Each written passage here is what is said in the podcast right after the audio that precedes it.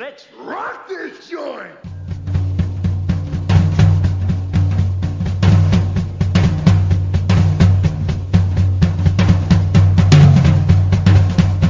Sejam bem-vindos, meus caros amigos analistas do comportamento. Eu sou Ian Valderlon e a minha geração teve a personalidade moldada pelo Metiolate e pela internet de escada. Como é que é, macho? Eita, essa aí. Disse não foi? Disse não foi? Meu chapa.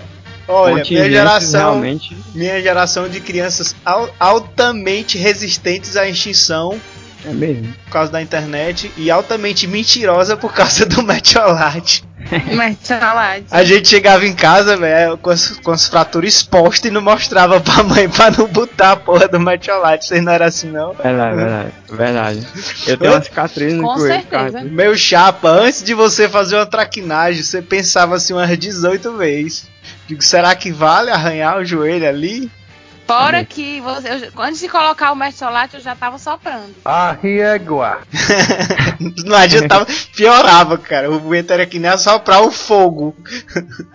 Pavlov explica. Falar nisso, né? É, faz tempo né, que, que, pelo menos eu, né, não ouço a voz do Ian aqui nesse podcast. É a E vida, aí cara. estava sumido. É a Né? vida. Estava sumido não, cara. Estava aqui no mesmo lugar. Fresquinho, né? E aí, jovens, aqui é 46 Belino Neto e eu queria fazer uma pergunta. Eu sou guloso porque eu sou de touro ou eu sou de touro porque eu sou guloso? É o que, Mar? Serve nenhuma Boa das pergunta. anteriores. Quem é essa audiência? Pra quem você está perguntando isso? Eu acho que tu é guloso é de ruim mesmo.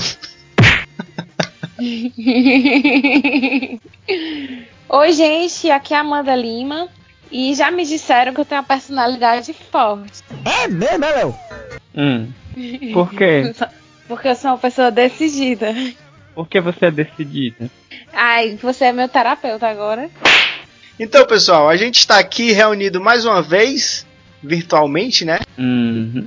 Para discutir o que é personalidade. Será que todo mundo tem uma? Tu tem uma personalidade, Belém? Não sei, hein? É, existe uma só personalidade ou várias? Enfim, descubra aqui se você tem só uma ou múltiplas personalidades. Hoje um Belino tem. Hoje um Belino tem 46 personalidades. É verdade. Eita, Tá, Belino. tá pegando aquele filme lá. Aquele filme loucão, Identidade. Solta a vinheta aí, Catito.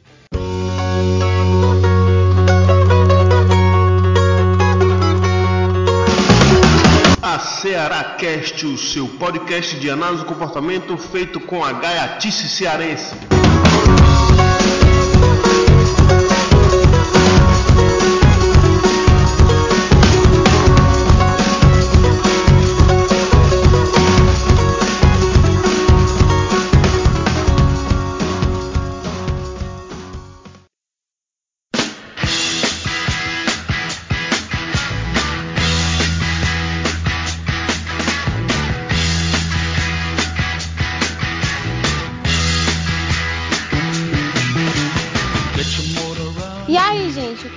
Já usaram pra descrever a personalidade de vocês? Vocês se identificaram com essas coisas que disseram sobre a personalidade de vocês? Como, por exemplo, me chamaram de personalidade forte, né? De- Uhum. De que que já, já usaram para o que que já usaram para descrever a, a personalidade de vocês? Rapaz, É, mas minha irmã. Minha irmã me chamava de preguiçoso. Oh, há há uma probabilidade altíssima de isso corresponder com a realidade, né? Não me identifiquei. Mentira. Rapaz, eu- eu, já fui de tantos jeitos que eu, que eu não sei, ó, bicho. Já pois fui. é, a gente vai mudando, né? Ah, é, pois é. Hoje eu acho que eu sou só engraçado, divertido. Quando eu comecei a estudar psicologia, é, eu, conheci, eu comecei estudando Jung. Aí tem aquele livro dele de personalidade dos tipos psicológicos, né? Aí tem extrovertido, Sim. introvertido, os outros eu esqueci. Aí eu me identificava com, com o que ele dizia lá sobre introversão. Porque eu me considerava uma pessoa tímida.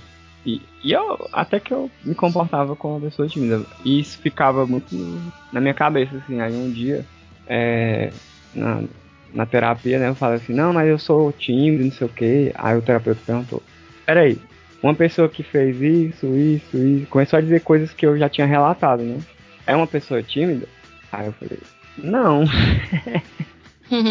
então, Por isso que tudo depende do contexto, né? Até você se definir como algum tipo de personalidade.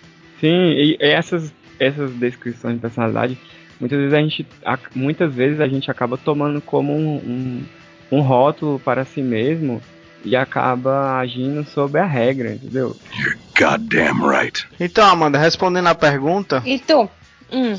isso depende da época que eu tava, do contexto que eu tava, do que que eu tava fazendo. Tudo, tudo tinha tive uma, uma fase assim, tive uma fase que eu era o mais, o mais, falha, velho, o mais extrovertido. Outra, outra fase que eu era o chato. Outra fase que eu era o inconveniente. Outra fase que eu era, sei lá, bicho, tô, tô, O inconveniente é foda. tô fazendo terapia agora. Porque eu tinha pensado nisso não. Tem uma pia cheia de louças pra você lavar aqui. Ô, besteira. O que que significa isso? Terapia. Ah, eu, eu disse, eu disse, eu, eu vale, a Amanda tá, tem uma câmera aqui, a Amanda tá vendo a minha pia cheia de louça pra lavar. Não, ela tá convendo com o Odilon, pelo visto. É, tá, desculpa, estou personificando o Odilon aqui, estou com a personalidade do Odilon.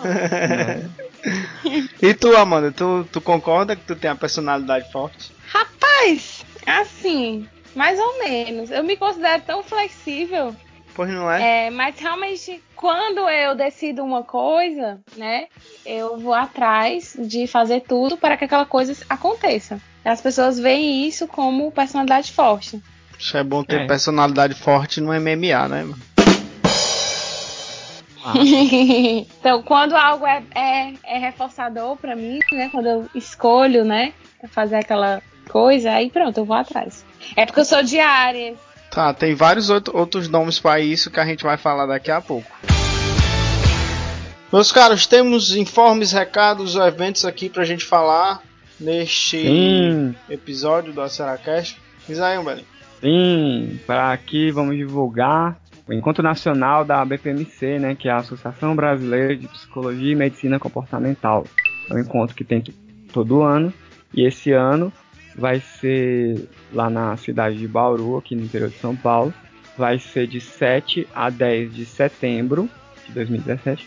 O tema vai ser Justiça Social e Políticas Públicas, que é um, é um tema que apareceu agora, eu acho que numa crescente aí das discussões sobre cultura e questões sociais, né, que vem esse, esse tipo de discussão vem aumentando aqui na análise do comportamento no Brasil. E aí, é, se você abrir o site, a gente vai colocar o link aí no, no post, né, também, dá pra ver que a, pelo menos a programação dos minicursos já tá, já tá aí, tá muito interessante. Alguns convidados, né, já, já eles já estão confirmando, então vai ser um encontro muito bom, como sempre. E o quanto antes você se inscrever, melhor, né? Porque o, o preço vai. O, quanto antes, né? Mais descontos a gente tem para se inscrever. É isso aí. Show. E esse ano também a gente vai ter a sétima jornada de análise do comportamento aqui de Belém. É, o tema desse ano é Dentro e Fora do Laboratório, é uma proposta da, da, da organização, da qual eu faço parte, né? Oh, é uma proposta de aproximar a pesquisa básica e a análise do comportamento aplicada, que é um tipo de discussão bem comum, mas que nos últimos últimos eventos a gente não focou muito nesse tipo de discussão. Então a gente achou que seria interessante fazer isso esse ano. Esse ano. É, o evento vai acontecer do dia 26 ao 28 de setembro, então é depois do encontro da BPMC. E lá no, no site, que a gente vai colocar o link aí no post, já tem a, a- Daqui uns dias vai sair a programação, né? Eu acho que quando vocês estiverem ouvindo o podcast já vai ter a programação. É, in- inscrições abertas e submissão de trabalhos também aberta. Então, se você é aqui da, de Belém ou da região, escuta a Cearacast, é só ir lá no blog da, da, da, da Jaque e ver todas as informações. Inclusive um negócio muito importante, o evento é gratuito, viu pessoal? E tem, e tem uma programação muito boa. Então corra lá. Verdade, a programação tá muito boa mesmo. É, eu vou falar para vocês de um curso que vai acontecer é, dos dias 2 e 9 de setembro, O curso é sobre abuso de substâncias, aspectos neuropsicológicos, comportamentais, clínicos e farmacológicos. Vai, vai tratar sobre esses aspectos neuropsicológicos, funções, aspectos comportamentais. Tem também vai ter também explicações sobre estudos experimentais de recaída é, e alguns aspectos clínicos e discussões de caso, também a estratégia de redução de danos e aspectos farmacológicos, né? Quais são os efeitos das substâncias no organismo e medicações utilizadas no decorrer do tratamento. O curso é ministrado, eu estou no curso, tá? É ministrado por um neuropsicólogo, é, que sou eu, duas psicólogas e uma psiquiatra. Vai ser em Fortaleza, no, no TCC, no TEC, que é o Núcleo de Terapia é, Cognitivo Comportamental. E as inscrições são pelo e-mail é, abuso de substâncias.curso@gmail.com. Vai ser um curso bem legal. Uma lapada de coisa aí, viu, bicho? Né? Esse, esse curso aí, Amanda, tá bom pro pessoal ir Fortaleza, ou Ceará e, e, e, e proximidades, né? E região aí. Isso. E realmente e, é um tema. E é aberto para estudantes e profissionais, né? De psicologia e medicina, profissionais Uhum. da saúde. Tem, tem algum site para mais informações, página no Face? Por enquanto, não. Só pelo e-mail mesmo, que a gente pode deixar aí nos, nos informes do episódio. Já tá. Pode acessar aí, né, cara? É só clicar.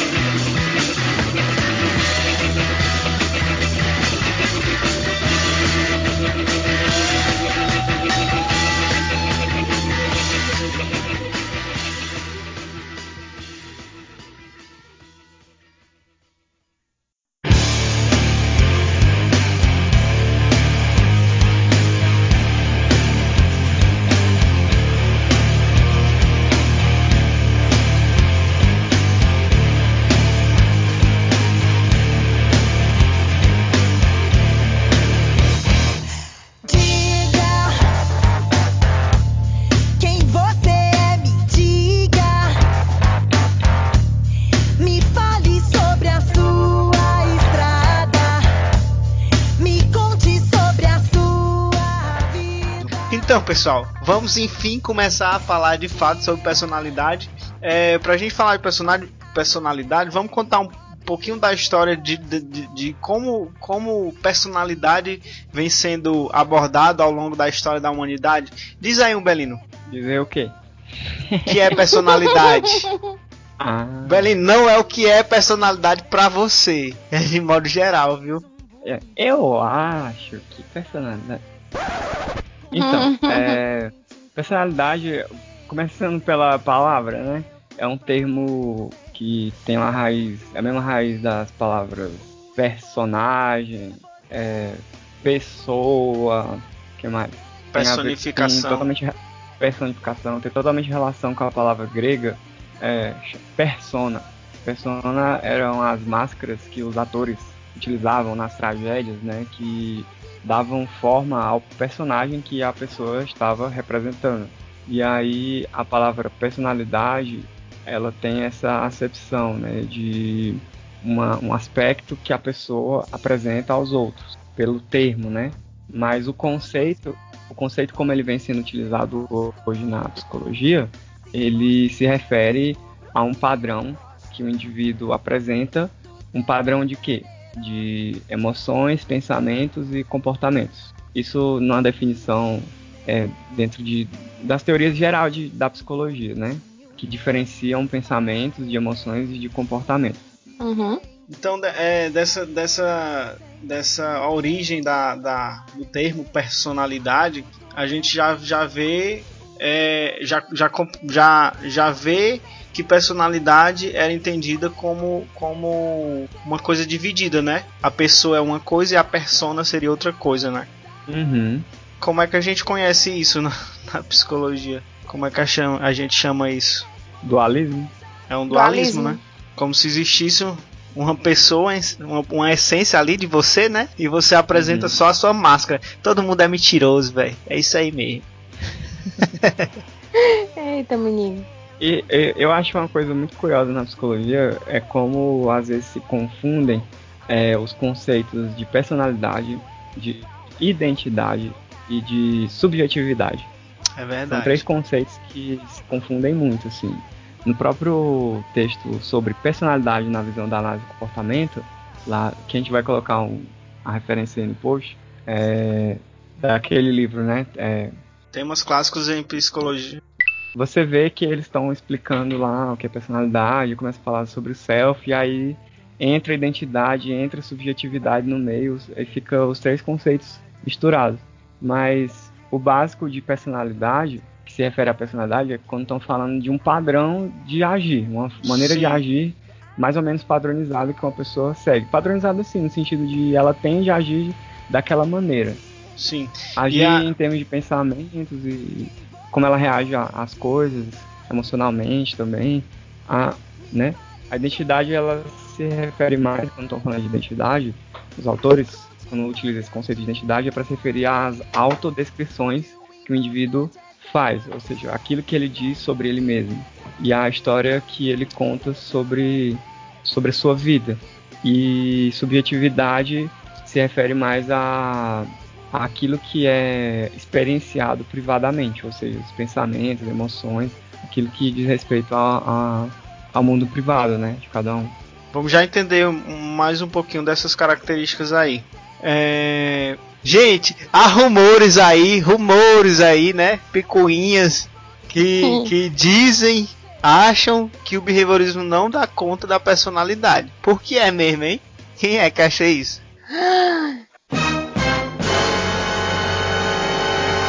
Isso é um absurdo. Pode botar o sonzinho aí do tapa na cara, porque isso é um absurdo. Mas, de fato, algumas correntes né, criticam o behaviorismo, dizendo que não dá conta da personalidade, porque dizem que a gente não tá. não se importa com as emoções, né? Mentira, cara! O behaviorismo não se importa com as emoções, não se importa com os pensamentos, só se importa com o comportamento, sendo que eles não sabem que a gente chama isso de comportamento, né? Na, na é verdade, a problema. crítica é a gente, vamos, vamos colocar em termos estéticos, é como se a gente só se, só se importasse com respostas é, públicas e por isso observáveis, né? Só essas, Exatamente. só essas que contam. Quando na verdade tem um monte de outra coisa acontecendo que a gente também considera e analisa, né? Isso, que a gente acaba sendo confundido lá com aquele laboratório de psicologia experimental, né? Que de fato só prestava atenção no observável, mas que não tem nada a ver com o nosso experimental, né? O experimental da gente. Uhum. É, com, com humanos, no caso, né? Isso. Isso é um preconceito também, até hoje em dia, uma das terapias que, vem, que tem é, é, evidências sólidas para de eficácia no tratamento de um transtorno de personalidade é uma terapia comportamental, que é a terapia comportamental dialética. Em, Uhum. em inglês a, a sigla dela é DBT, né? Dialectical Behavioral Therapy. E, e vem sendo, vem tendo muitos dados de eficácia com transtorno de personalidade, personalidade borderline. E por se tratar de um transtorno de personalidade, e é uma terapia comportamental com embasamento é, também tirado do, do Skinner e tudo mais, é, isso, vem, de- isso também demonstra que a, a visão comportamental, né, funcionalista, ela, ela aborda sim questões de personalidade, como Uhum. a DBT demonstra. Né? Isso, isso, isso, isso, isso, isso, isso. Duvidar o behaviorismo só faz personalidade, macho. Os caras vêm dizer que não fala, mano. Isso que é doido. Não é absurdo? Ei, deixa eu contar uma história aqui pra vocês. Na época que eu tava trabalhando antes de, fazer o mestrado doutorado, né? Tinha uma colega lá de outra área que umas, umas- uma conversa dessas de bar, que eu nem gosto de fazer isso com, com outros profissionais, porque geralmente a galera não tem maturidade pra discutir essas coisas. E aí ela simplesmente disse assim: Eu não gosto da, da análise de comportamento porque ela não aprofunda nada. No, God, please, no! Ai, meu Uhum. Deus. Olha aí, mano. isso. Precisa de uma coisa mais profunda. Eu digo, pô, vai cas- ca- cavar um poço. Pô, Eu assisti uma palestra, foi uma- não, foi uma palestra sobre isso, que, justamente a, era a Roberta Kovac e uma outra terapeuta, eu esqueci o nome agora, as duas apresentaram a palestra ano passado na, no encontro da BPMC, falando sobre como a terapia comportamental ela também pode ser profunda nesse sentido. E o argumento que elas defenderam foram esses, né, de, de você explorar bastante os elementos de história de vida identificar os, os múltiplos fatores que, que caracterizam o caso que você está lidando. E isso é, isso é fazer uma análise profunda, né? You're goddamn right. Com certeza. As multideterminações, né? Exato. Mas eu acho interessante é esse ponto porque se olha, se você for olhar só realmente só pro contexto imediato apenas, entendeu? O contexto imediato ele é importante. Mas se você ficar só nisso, você vai fazer uma análise superficial. A gente leva em conta também toda a história de vida passada também, né? Que é a Sim. história de reforçamento, enfim, passado. Pois é, é, é- é bom a gente responder isso e até para se atentar a isso. Eu vejo colegas fazendo análises superficiais, porque, a, tipo, em, elas, em prol do, do- da parcimônia, é importante parcimônia, claro, mas às vezes cai na, na superfi- superficialidade também. Então, Justo. Então, pessoal, para a gente com- começar a entender personalidade a partir de uma perspectiva análise comportamental, para onde é que a gente vai, né? É, co- como é que a gente entende como a personalidade se desenvolve, né? Co- co- Como, são essas explicações a partir da análise de comportamento? Uma coisa que, precisa ficar a, a gente precisa fa- falar antes de entrar na, na- na- explicação propriamente dita é a própria concepção de homem pro behaviorismo ra- radical, que a gente já, já falou aqui várias vezes em outros podcasts, mas não custa nada a gente dar uma pinceladinha aqui só pra melhorar a nossa conversa. Amanda, fala aí pra gente, como é que o behaviorismo radical vê o homem? Eu vou falar sobre isso usando uma frase do próprio Skinner, né? Os homens agem sobre o mundo, modificando, por sua vez são modificados pelas consequências de sua ação. 1957, página 3. Olha aí. Isso quer dizer que os homens são ativos, né? É, quando eles modificam o mundo, eles estão produzindo consequências, né? E são modificados pelas suas ações. Nessa forma de pensar, o homem não é uma vítima, né? Não é ele totalmente é um determinado, ser histórico, exatamente. Ele é um ser histórico e social. As suas ações produzem mudanças ao redor dele. Dessa forma, a gente olha o homem de forma monista. O que é ver o homem de forma monista? É a gente pegar aquilo tudo como emoção, sentimento, comportamentos, pensamentos, genética, interações, relações sociais, os reflexos, o próprio funcionamento cerebral. A gente pega tudo isso e coloca com o nome de comportamento no sentido de que a gente precisa entender que a gente é uma coisa só, né? Uhum. Nós somos um, um ser só, nós nos comportamos e a gente precisa sempre olhar para esse todo, né? Agora eu tô bem gestáltica, tá? peraí, um A ser só ideia- em que sentido? Como? Só um ser só você disse, mas só de sozinho, diferente do Ah, isolar não. dos Um outros ser, ou não, um ser único, né? Completo. Nesse, só de, de único, completo, né? Nós somos biologia e é, fisiologia e sentimentos e, e pensamentos, tudo isso numa coisa só. Então, Amanda, isso aí é uma visão, digamos, naturalista do, do ser humano, né? Que é aquilo que, que, que- aquilo que o, o ser humano faz e os fatores que determinam isso são fatores naturais. Isso. Eu acho que, o- que a principal ideia que a gente tira da- dessa concepção de homem é que você não precisa é, inventar explicações de, de outra natureza que não sejam é, que sejam diferentes daquilo que a gente está observando e interpretando a partir do que o próprio homem faz e, e do ambiente no qual ele está inserido, né? Uhum. E que a- a- tanto os eventos públicos quanto os privados, eles, como você está falando, eles são da mesma natureza, eles não são de naturezas diferentes, né? Isso faz parte dessa forma de pensar monista, que é a forma de ver é, o homem, né, do, do behaviorismo radical.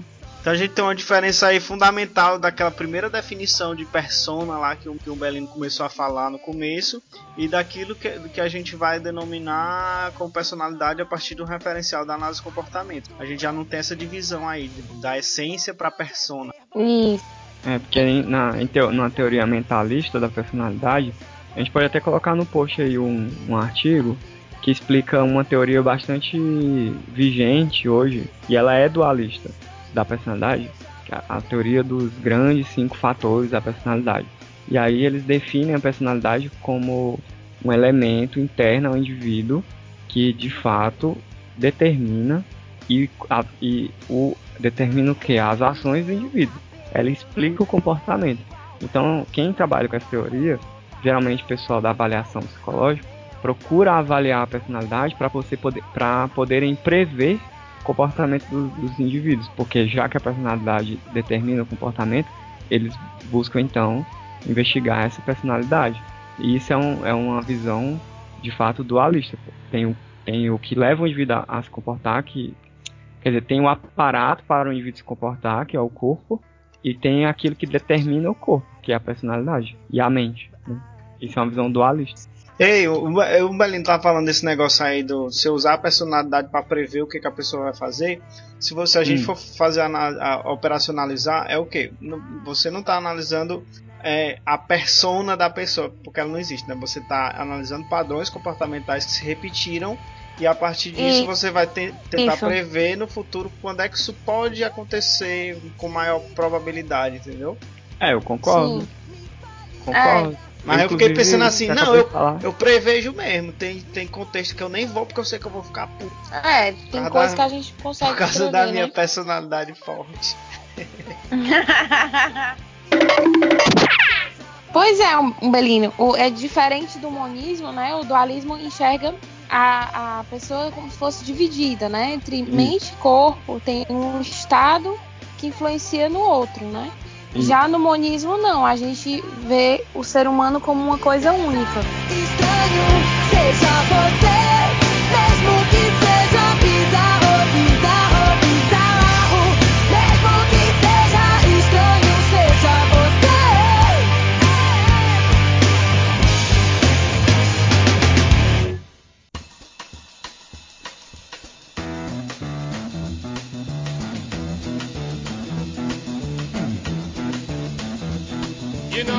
destroys the night, night divides the day. Então, pessoal, é, pra gente entender vários, vários, vários é, fenômenos comportamentais em análise de comportamento, a gente vai, vai se utilizar do, do, do modo causal de seleção por consequências e vai analisar o fenômeno a partir dos três níveis de seleção, né? O filogenético, o ontogenético e cultural. E com a personalidade não seria diferente. Então a gente vai dar uma pincelada aqui de quais são as características filo, onto e culturais da personalidade para a gente poder entender melhor esse fenômeno. Então, Belino, o que, que a gente tem é, de aparato biológico e de seleção filogenética que nos ajuda a entender que você é essa pessoa tão vaidosa? Delicious. É, esse, padrões comportamentais que caracterizam um certo tipo de personalidade, determinado por fatores filogenéticos, a gente tem que ver, como está se referindo a fatores filogenéticos, então é, é, características hereditárias que o indivíduo pode ter, como sensi certa sensibilidade a alguns tipos de reforçadores, é, uma maior aversão a outros, por Uhum. exemplo, a pessoa que, que gosta ela é mais sensível a sabores doces ou não, ou a barulhos altos ou não, é, Exatamente. é, contato social ou não, então. E, mas não, só isso não, porque vai depender do contexto em que ela vai crescer desde criança, né? Uhum. Porque se você pega um indivíduo que é, tem muita sensibilidade a, a sons altos e ele e a família mora num lugar barulhento, é uma família de pessoas que falam muito alto e tudo, isso vai a essa criança vai sempre estar se irritando, se incomodando e tudo mais. É mais no sentido assim de, de, de ser mais ou menos sensível a determinado estímulo ali no ambiente, né? Uhum. E é- mas os- o que vai determinar mais é, como a gente vai falar daqui a pouco, fatores ontogenéticos. Cara, deixa eu falar um exemplo, um exemplo para vocês. Posso falar aqui da minha história de vida mesmo. Fale. A família do meu pai, cara, é impressionante, velho. São pessoas extremamente é, zangadas, vamos dizer assim, né?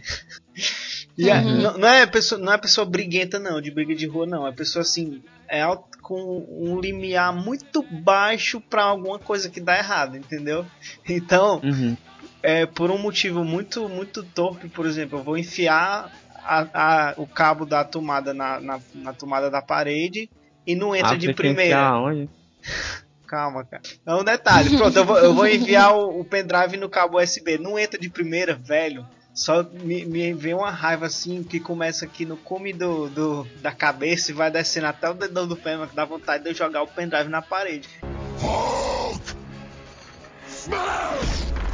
É uma sensação, cara, é uma sensação fisiológica, assim. Eu inicio vários respondentes de raiva numa, num- numa latência muito baixa por um negócio absurdamente pequeno, entendeu?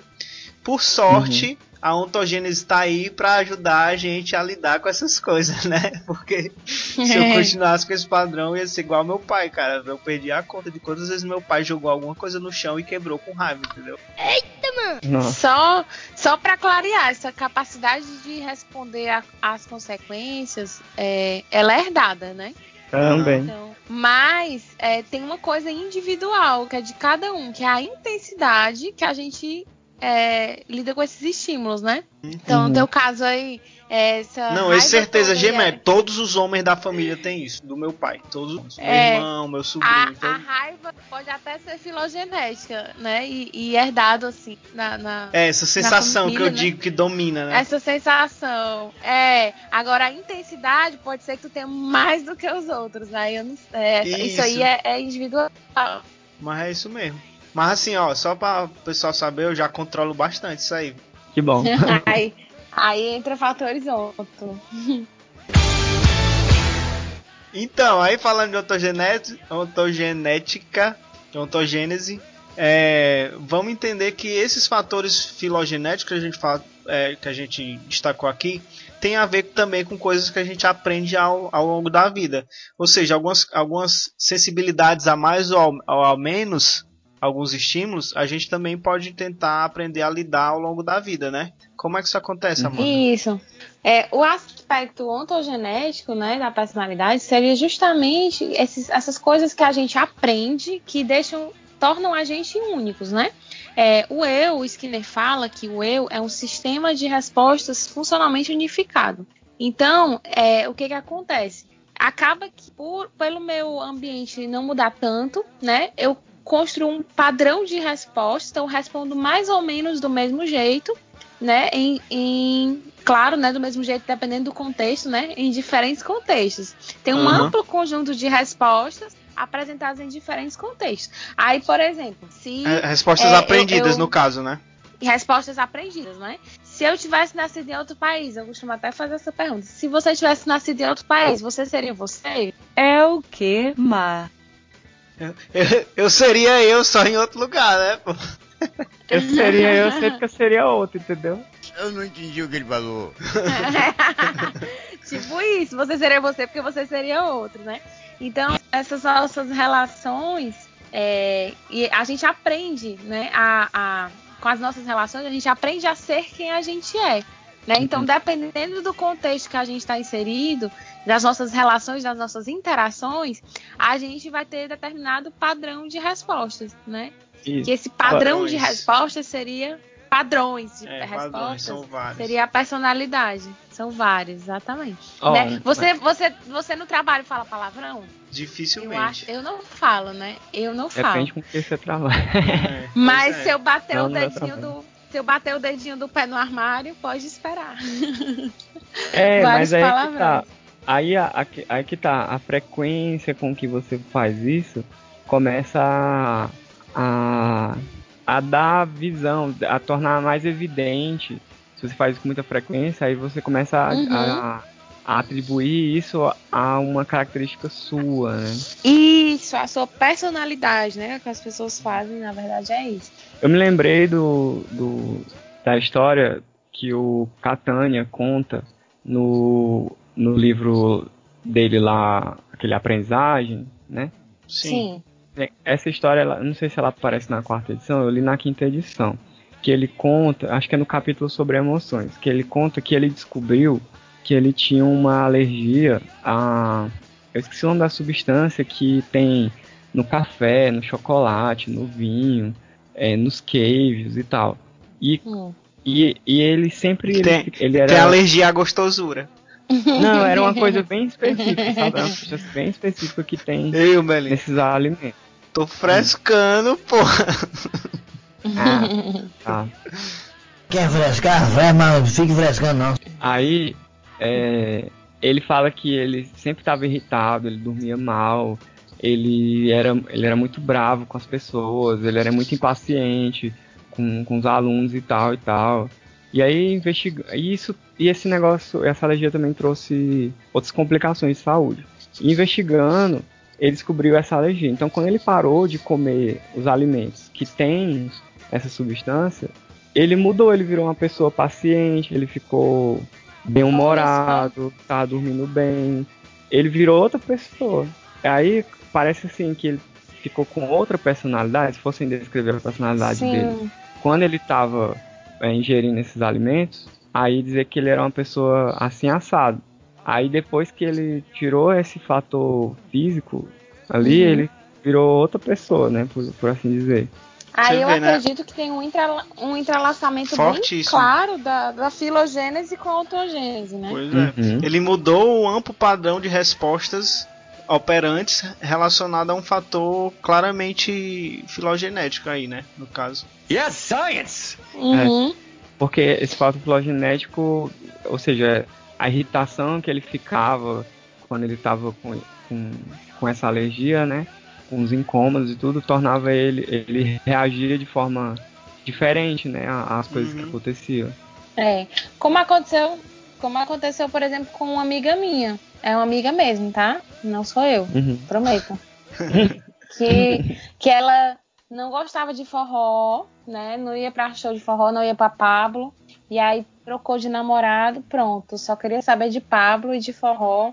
Bom, E foi pra casa de show. E aí todo mundo diz, ah, porque ela não tem personalidade. Não tem nada a ver, né? O que tem a ver é que as contingências mudam, nossos padrões de responder mudam também, né? sim. Ora, mancha, se você parar pra pensar. Cara, eu tô aqui, em- eu tô aqui em Belém predomin- predominantemente em contextos acadêmicos, né? E a maioria das Sim. vezes a gente interage de um modo mais formal. Tem ali as piadinhas e tal, mas assim, o jeito de falar é diferente, o jeito de você formal, é. você, inclusive, o jeito como você, no meu caso, né, o jeito como você usa a gramática é diferente, cara. Se você me vê conversando com os professores e me vê lá em Tianguá jogando sinuca num bar com meus amigos, você não diz que eu sei ler português, cara. Arriégua. É, Ah, ruim, é, né? Pá, Não, assim, tô frescando, mas assim, é bem diferente, né? A gente usa outros jeitos de interagir com, a- com as pessoas a partir do contexto, né? E Isso é totalmente Isso. aprendido e totalmente a depender do contexto, né? E, É, e, e- não co- e uma outra coisa importante para o desenvolvimento da que a gente chama de desenvolvimento da personalidade é as experiências que a gente vai tendo desde criança, assim, é muito Aham. na, no seio familiar e tudo é muito importante isso aí, porque por exemplo, é, as autoras, a Linehan né, e outros autores aí da, da DBT vêm identificando, identificaram como padrão de quem tem transtorno de personalidade borderline pessoas que na infância passaram por uma série de, de, de experiências em que elas foram desconsideradas naquilo que pensavam e sentiam. Né? Os seus sentimentos eram desvalidados. A pessoa, a, Uhum. criança estava com raiva e por N motivos, a, a família, os pais, etc., é, não reconheciam esse sentimento. Não, você tá com raiva não, isso é besteira, coisas assim, mas de forma muito, muito, muito recorrente, muito intensa, né? Pra, de modo a, é, a criar um padrão forte, né, de, de agir que caracteriza o transtorno, né, de personalidade. Quando tu tá falando aí, sabe foi o que eu pensei, assim, de maneira bem simplista. Hum. Você colocou extinção. Quando você coloca extinção, geralmente o, o organismo, o indivíduo tende a variar, né? Tende a variar. Uhum. E aí, se, se a, a maneira co- recorrente dele interagir com o mundo é: eu faço uma coisa, tem a extinção como consequência, eu vario, e aí isso se repete, se repete, se repete, no final pode gerar um quadro desse, né? De, de, É, de caso- atitudes extremas e. É, e também um, um outro fator aí, nesse caso, é a pessoa que ela não, pa- ela não aprende a discriminar o- os próprios sentimentos e, e não aprende a agir sob controle deles. Ela age sob controle dos, dos estímulos discriminativos dados pelos outros, ou seja, pelas pistas que os outros dão. Aí a, começa, a pessoa começa a, a agir, ela tá sentindo uma coisa, mas ela ela age pelo que o outro tá sinalizando para ela. Tipo, ela tá sentindo raiva, ou que poderia ser chamado de raiva, mas a outra pessoa ela dá outra dica visual para ela e ela age de acordo Tipo, ela age de maneira alegre, aparentemente, numa situação que ela estaria, na verdade, muito com muita raiva. Só porque Uhum. o outro tá sorrindo pra ela, sabe? Isso gera muito conflito. Né? É, e, outro- e outra coisinha, outra coisinha aqui, só pra gente não deixar de falar, é que o Belino aí falou, né? Que algumas das relações que a gente aprende. Algumas das maneiras com as quais a gente aprende a interagir durante a infância e adolescente são, são muito relacionados com as personalidades, né? Vamos dizer assim agora, né? Que a gente apresenta ao longo do resto da vida, né? Por exemplo, quando eu falei lá que, que a minha geração foi moldada pelo Metiolate e pela, e pela internet de escada, né? No caso Pode da internet de, de escada, para você conseguir conseguir o, o reforço lá, você tinha que tentar várias vezes, né? E Característica esperar do bastante. e esperar bastante, que são características do- dos esquemas intermitentes, né? Então a gente virou uma geração relativamente, é, é, é, como é que a gente diz, tolerante à frustração, né? Vamos dizer assim. Eu me lembro que pra baixar. Eu me lembro pra baixar uma música de 3 mega, esperava horas, entendeu? Eu deixava lá baixando de madrugada pra baixar uma música de 3 megabytes. Música, tu conseguia baixar a música, Caramba. mas foto, pra Era baixar difícil. foto, foto, você passava lá os meninos e véia, a flor da pele, tudo tentando baixar uma foto escaneada da Playboy de 1999. Aí você esperava e começava depois de duas horas, ainda tava de, de cima pra baixo, ainda tava no queixo da mulher. Aí tinha que usar a imaginação, olha aí, outro repertório aí, pessoas criativas por causa da internet de escada, né, e tudo mais. O, tem um comentário sobre o pessoal que fala hoje da geração dos millennials, que é a galera que nasceu dos anos 2000 pra cá, ou que tem a infância dos, 2000 pra cá, dos anos 2000 pra cá, né, que já tem a internet mais Aham. veloz e tal, que é uma galera um pouco mais, mais imediatista e tal, que são pessoas que, é, com essa tecnologia avançada que a gente tem hoje, né, do, dos celulares com a memória muito veloz, a internet de banda larga, as, informações chegam muito rápido, o serviço de compra pela internet, o sistema de entrega também é muito eficiente, né, a gente compra eu quero, ah, eu quero um tênis, eu pesquiso aqui, abro lá o site, olho, olho, achei com, com cinco cliques, é só esperar. O tênis vai É. chegar sua casa. Acabou, tchau e benção. Isso, o lance de bater perna, né? Macho, os meninos sabem mais fazer brinquedo não, macho. Quando a gente era criança, a gente fazia pipa, fazia peão mesmo, pegava um pedaço de pau e fazia o peão. Na minha infância, né? Pra eu fazer a primeira pipa e dar certo, cara, foi oito tentativas, eu contei. Eu tinha 11 anos. Caramba. Oito tentativas. E meu irmão, filho da puta, conseguiu primeiro. Enfim, é, isso e, e também na, na família de cada um, né? Como os pais criam, como os pais e os irmãos, É, né? Isso também. E a- como as pessoas agem, como você interagem, cada família, isso vai. São diferentes esquemas de reforçamento, né? Que cada um vai passando assim de maneira mais recorrente. E aí vai gerando padrões de agir é, diferentes também. né? Diferentes. Uhum. Pois é. Mas aí, eu acho que a gente vinha de uns esquemas melhorzinhos mesmo. Nossos esquemas. Pra, pra viver, né? Acho que a vida preparou melhor a gente pra É, viver, né? preparou melhor. Não, muito, ah. muito esquema de intervalo fiz. É, isso aí é papo de velho, viu? Ah, minha- meu tempo era melhor. Belino, mas a Ah, gente tá, a gente tá gosta- ficando velho, velho. Admite, cara. Não, eu sei. Sim, mas esse papo de velho eu também não concordo. Não, cara, mas seriamente, eu acho que a nossa geração teve, teve uma sorte muito grande aí em você pegar a parte de transição da de você ainda ter algum tipo um estilo de vida parecido com o que os nossos pais tiveram e ter o boom do desenvolvimento das tecnologias de informação, cara, porque aí você pegou uma partezinha de cada, entendeu? Até que ponto é. Eu esqueci. ah, lembrei de novo. Lembrei, lembrei. Até que ponto a gente não tá produzindo ansiedade, né?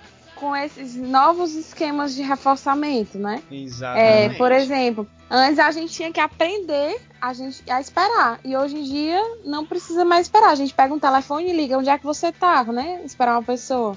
Ou eu, É. eu, eu não vou na loja escolher o produto. Eu, eu pego na internet, vou na internet, não preciso esperar o ônibus, porque eu entro na internet. Né? A única coisa que a gente espera hoje é que a internet funcione. O resto, E se não funcionar, ansiedade lá pra cima. lá em cima. Ah, é. Então, já que a gente tá falando de coisas que a gente aprende ao longo da vida, é, a gente tem que falar um aspecto fundamental da nossa vida, que é praticamente tudo que a gente aprende é de algum modo mediado por outras pessoas, né? Então não, não tem como a gente falar de ontogênese sem falar de cultura, sem falar daquilo que a gente a, aprende nesse ambiente que é arranjado por outras pessoas, né? E, e nesse ambiente a gente tem vários aspectos verbais relacionados à, à personalidade. Inclusive, eu acho que o aspecto mais importante relacionado à personalidade, que é a nossa capacidade de, de descrever uma personalidade X ou Y, é coisa que é instituído culturalmente, né? Que, é, que a gente consensua é, a partir de padrões observados a denominar uma pessoa que faz X, Y, Z com determinada frequência a ter uma pers- personalidade tal, né? E a gente também Sim. aprende a, a gente mesmo identificar quais são esses traços e a gente se auto é, denominar, descrever como uma personalidade X ou Y. Então a gente tem essa característica de, de uma aprendizagem med- mediada muito forte, né? E essa aprendizagem relacionada à, à- capacidade verbal de descrever algum tipo de personalidade X ou Y, né? É, é, eu acho Isso. que é aí que se confundem os conceitos de personalidade, identidade, Identidade e e subjetividade. subjetividade. Porque, porque, tipo assim, aquilo que eu observo acontecendo dentro de mim, que, que seria a minha subjetividade, é, eu descrevo isso. Juntando isso com as coisas que eu vivenciei, isso caracteriza minha identidade. Mas ao mesmo tempo, isso me leva a agir de uma determinada maneira e isso seria minha personalidade. Sabe? Os conceitos se misturam. Mas, mas é, Belino, tu acha que cada um tem um papel aí? Essa divisão faz sentido? Não, é- a divisão vai depender do que você for analisar, né? O conceito é uma ferramenta, né? Então, dependendo do enfoque que você for dar na sua análise, enfim, vai ser útil fazer essa distinção e dar um enfoque mais nisso ou naquilo. Mas enfim, a gente, como análise do comportamento, é, vai, o que serve mais à, à noção de personalidade é devido a certa história, uma certa história de vida, a- as uma pessoa vai tender a agir de uma determinada forma, a reagir de determinada maneira a certas situações. Agora, o porquê daquela pessoa age daquela maneira, a gente vai fazer análise funcional independente de como essa pessoa foi classificada, né? Agora, se você me diz, se, se eu entro, vou trabalhar num CAPS, por exemplo, e Uhum. você é o psiquiatra do CAPS, aí você me diz assim, ó, paciente fulano de tal tem um transtorno de personalidade antissocial. Hum. Aí eu ouvindo isso, eu já vou ficar, quando eu for atender o tal paciente, eu vou ficar com o pé atrás com esse paciente. Porque o que, eu, o que, que eu entendo que o psiquiatra me diz? Que esse é um indivíduo que tende a mentir, pode ser violento, se Uhum. for frustrado, é, pro- é provável que ele vá agir de maneira agressiva, ele não vai, sabe, essas coisas assim, vai ser vingativo. Uhum. Mas que a personalidade dele explica por que que ele é assim? Não. Não. Mas vai, isso me sinaliza, mas esse rótulo vai me sinalizar que essa pessoa tende a agir de certas maneiras agressivas, no caso, em, em situações X. Mas por que que esse indivíduo aprendeu a ser assim? É análise funcional, olhar a história de vida dele e as contingências que ele foi passando. Perfeito. É, no Ceará a gente tem uma, uma, Uhum. Uma- vamos dizer assim, um tipo de personalidade que a gente pode, que a gente geralmente diz assim, essa pessoa é uma pessoa espilicute. Amanda, quais são os padrões relacionados a uma pessoa espilicute? É uma pessoa alegrinha. É uma pessoa que é extrovertida. É. Como é que essa pessoa se veste? Ah, não sei, eu não sou esse tipo de pessoa. Então, mas é, mas é um negócio bem característico de uma comunidade, né? Você, você acho, É. que fala- acho que quem não é cearense e ouve espilicute aqui não deve deve estar achando que é macumba, né? Coisa bem esquisita. Mas assim, sei lá, a gente pega esses padrões e, e a maneira como a gente classifica esses padrões também é, é- é convencionado a partir do que o grupo é, é, coloca ali, né? Isso. Mas tu sabe de onde vem esse nome Spillicut? Uma marca de roupa. Não, é porque em inglês é It's Pretty Cute. Como é que é, macho? Mentira! Me disseram isso, eu acreditei, né? It's pretty Bem. cute. Então, tem um, tem um negócio do baitola também, né? Que, que É. Na que época é- que foram é construir, real. for- foram construir as estradas de ferro aí no Ceará e vieram os ingleses e, e ao invés de falar bitola, que é o pregozinho que prega o trilho lá no chão, ele falava baitola. E era um cara afeminado, aí ficou. Baitola significa uma pessoa, né?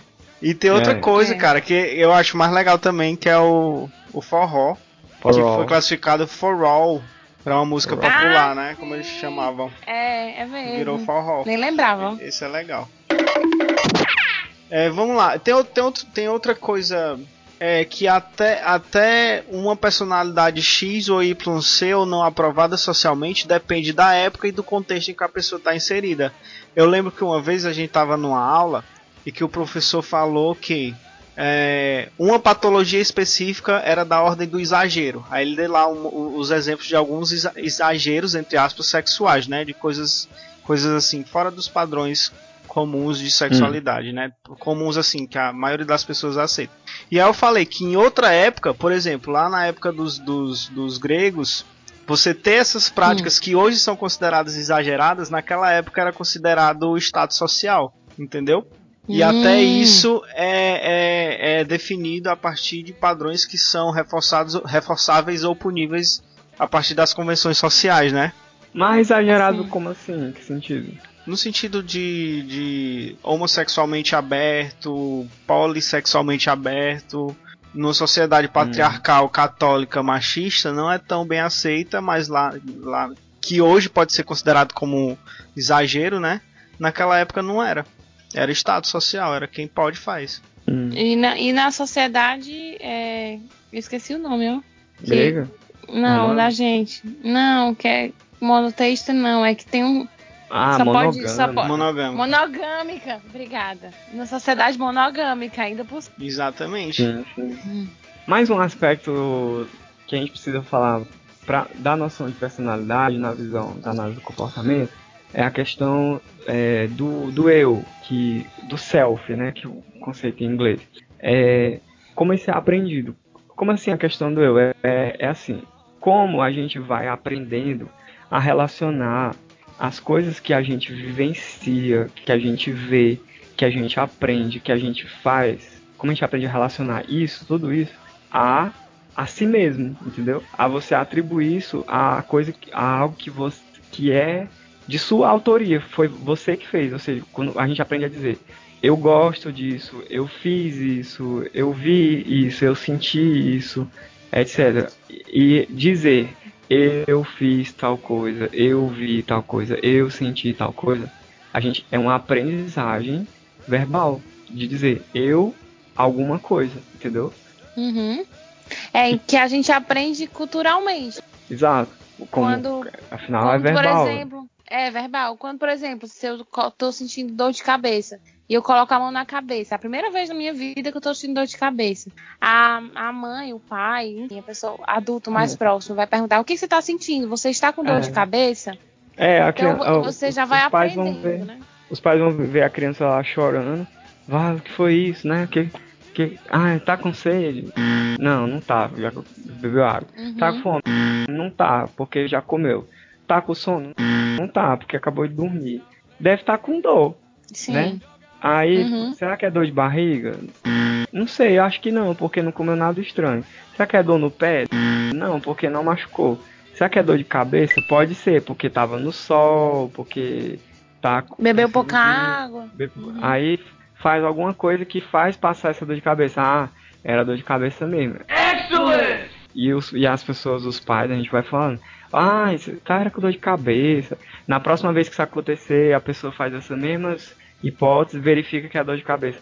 Ah, deve ser dor de cabeça. Aí você aprende. Ah, isso aqui é dor de cabeça. Eu, eu tô sentindo dor de cabeça. Você aprende a verbalizar.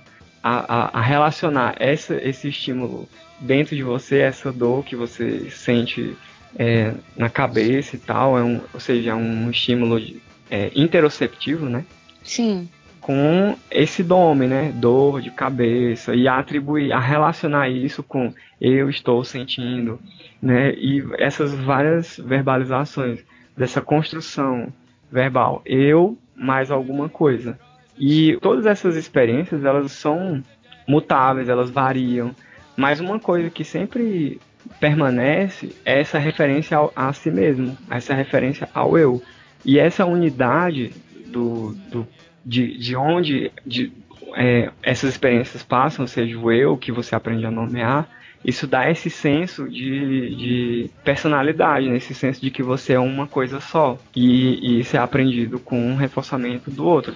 Porque, como é verbal, essa relação eu mais alguma coisa, tipo, eu senti isso, eu, tô, eu fiz isso. Ah, quem foi que quebrou o, o vaza?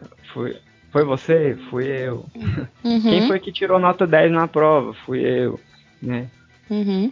De quem Tanto é? é, tanto é que eu, eu tenho uma irmã de dois anos e meio e ela já sabe discriminar muito bem coisas que ela tem medo. Ela diz, eu tenho medo, né?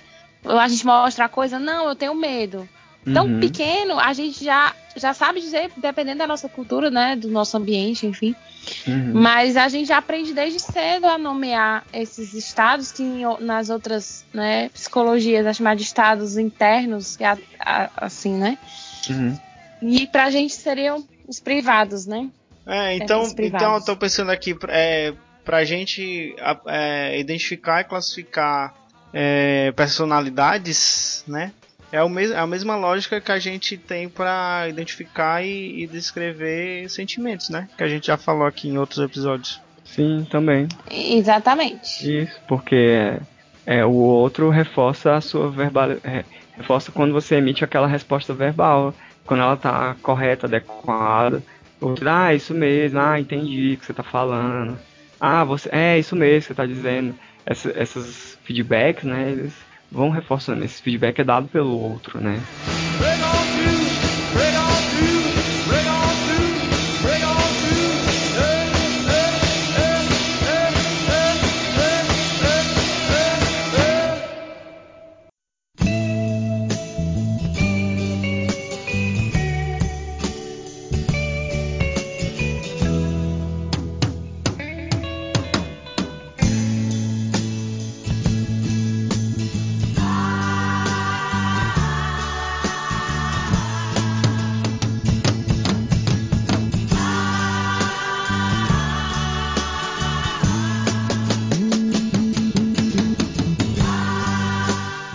Amanda, você que é Eu. uma, uma leitora assídua do tema também, é, sabe recomendar alguns textos aí para quem tá interessado em se aprofundar nesse tema também? Ou não é, conhecer, ler mais, né? E pegar Sim. outras referências.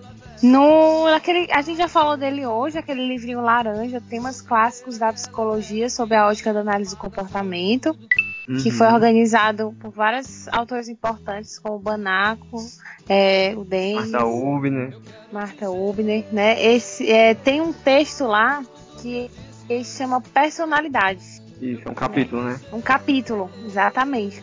E que é muito bom, ele é bem direto. Bem facinho de ler, não Bem é facinho grande, de ler. Tá, tá bem tranquilo mesmo. Qualquer pessoa aí É. no Super primeiro tranquilo. semestre.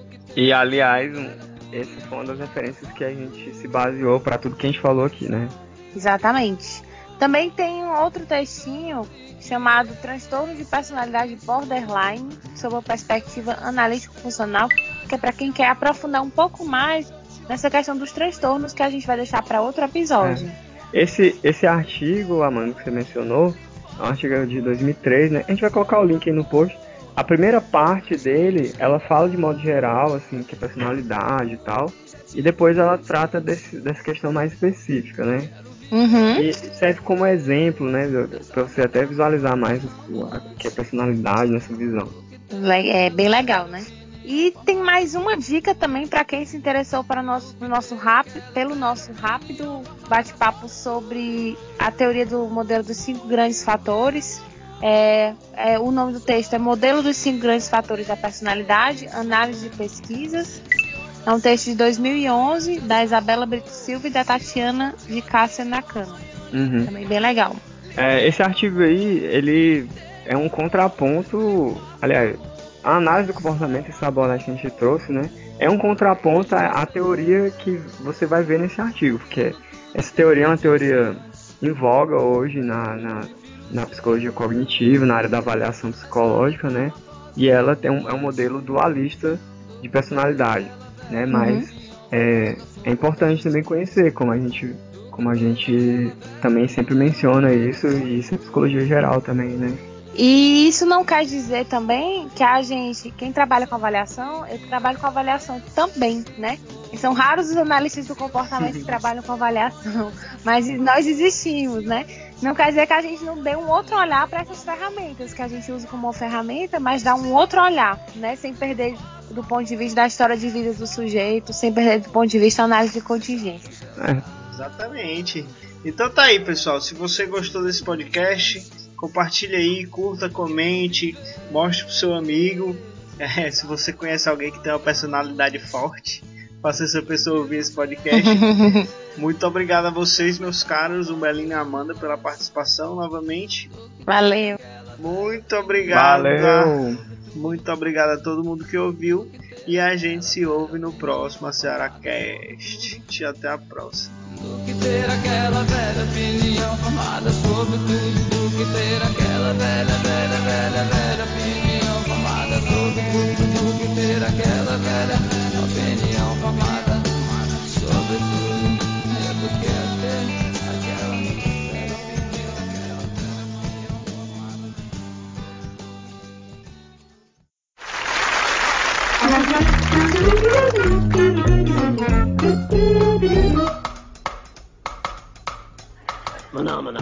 Tá, vai lá, vai lá. Agora vem, agora vem. Segura aí, Belinho, segura aí. Lá vai.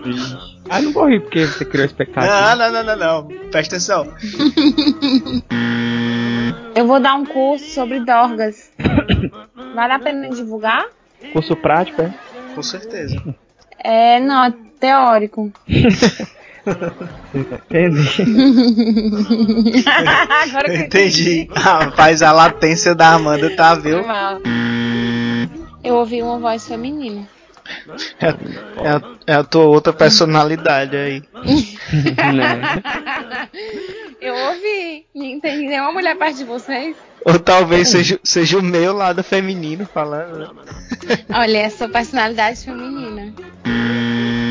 Sejam bem-vindos, meus caros amigos da análise do comportamento. Eu sou Ian Valderlon e eu prefiro ser essa metamorfose ambulante. Ai, meu Deus. Eu até o violão. Arrasou! Arrasou! O AcearaCast é um projeto de extensão do Laboratório de Análise do Comportamento, vinculado à Universidade Federal do Ceará.